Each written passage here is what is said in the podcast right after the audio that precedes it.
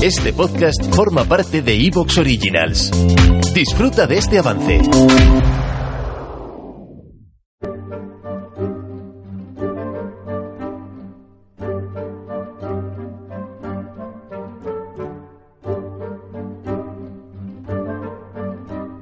Bienvenidos a Historia Ficción.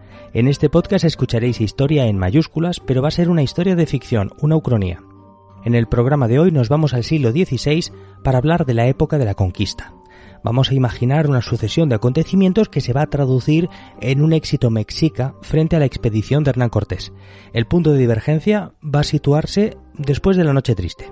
Y tras esta batalla de 1520 habrá una élite mexicana que luchará para mantener la independencia política respecto de los europeos. Esto a continuación llevará a una sucesión de acontecimientos y el programa va a continuar la historia alternativa de los mexicas hasta mediados del siglo XVII. Antes de ir al episodio quiero hacer un par de aclaraciones. Por un lado pido comprensión a los oyentes americanos por la forma en la que voy a pronunciar las palabras en nahuatl o en otras lenguas prehispánicas. En realidad soy un señor castellano y haré lo que pueda.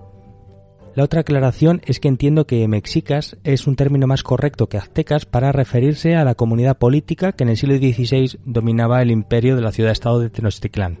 Es decir, que aunque entiendo que la palabra más correcta para referirse al pueblo del que voy a hablar es eh, mexica, en el título del programa he puesto aztecas, primero porque me resulta una palabra mucho más rotunda y segundo porque es llamativa y confronta muy bien con la noción de conquistador.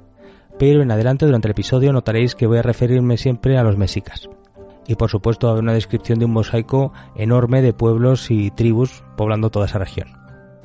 Antes de seguir, quiero recordaros que las primeras oleadas de españoles que llegaron a América se encontraron con diversas civilizaciones que estaban en diferentes estados de organización social. Así, por ejemplo, en las islas del Caribe había comunidades de cazadores recolectores paleolíticos que contrastaban mucho con las ciudades-estado mexicas que estarían en un estadio equivalente al desarrollo de las ciudades-estado sumerio-acadias del creciente fértil en el tercer cuarto milenio antes de Cristo, o quizá tomaba perfiles y formas que serían compatibles con lo que podríamos imaginar para el imperio antiguo egipcio. Esos son como los términos civilizatorios y desarrollo que tendría probablemente entiendo el imperio mexica de Tenochtitlán, que se encontró Hernán Cortés. Así que, en fin, era un escenario, el de Centroamérica y el Caribe, en el que había desde cazadores recolectores eh, que vivían en las islas y en algunos otros lugares y nómadas, a estas civilizaciones que eran ya ciudades-estado imperiales y luego situaciones intermedias eh, en una amplia gama en las que había clanes y tribus que vivirían aproximadamente en el Neolítico en diferentes estadios de progreso. Y bueno, y este punto no lo quiero dejar sin señalar que evidentemente estoy utilizando una noción positivista de progreso civilizatorio humano y lógicamente soy consciente de que desde la Primera Guerra Mundial esta noción ha quedado impugnada. Y entiendo evidentemente que el progreso no es deseable ni positivo en sí mismo.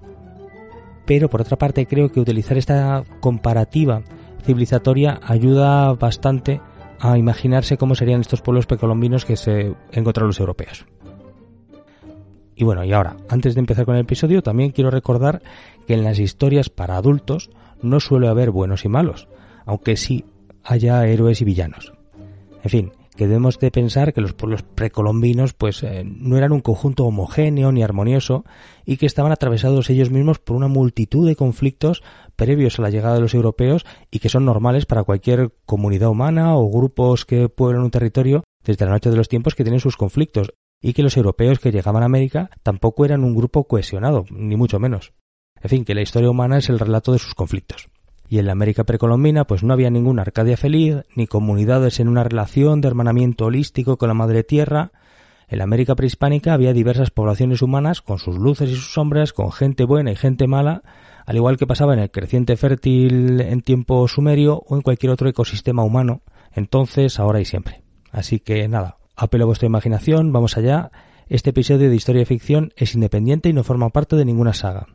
Como siempre, recordemos que contaré una historia articulada en torno a hechos reales, aunque reconstruidos como una narración de ficción, y que mezclaré elementos verídicos con licencias creativas, siempre tratando que sea absolutamente verosímil. El propósito de esta fantasía es divertirme y lo voy a hacer imaginando una América que puedo ser. Este podcast es fruto de la imaginación de su creador, David Rico, y espero que disfrutéis del juego.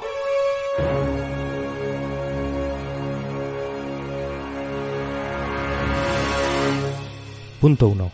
Desde la llegada de Cortés hasta la Noche Triste.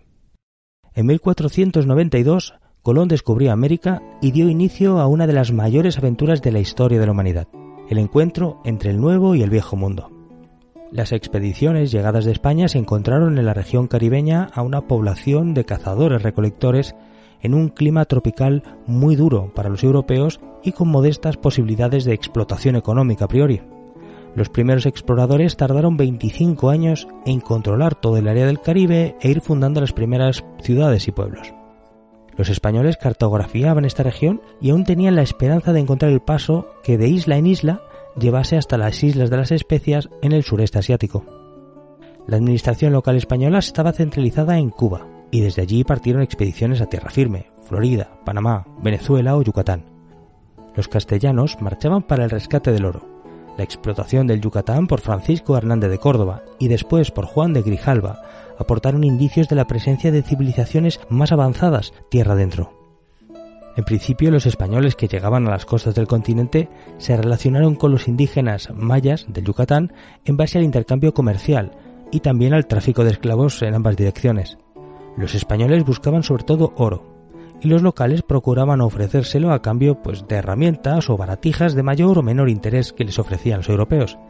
Estas primeras expediciones desde Cuba dieron a conocer que había grandes reinos y grandes ciudades más al interior allí en tierra firme. Con este conocimiento terminó por destacar la figura de Hernán Cortés, que reunió a 550 hombres para explorar el Yucatán y el Golfo de México.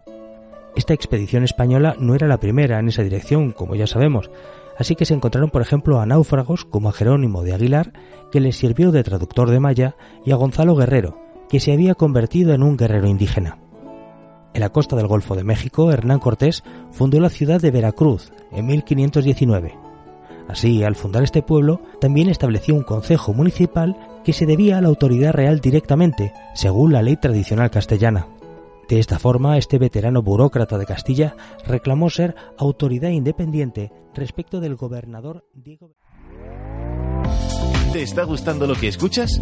Este podcast forma parte de Evox Originals y puedes escucharlo completo y gratis desde la aplicación de Evox. Instálala desde tu store y suscríbete a él para no perderte ningún episodio.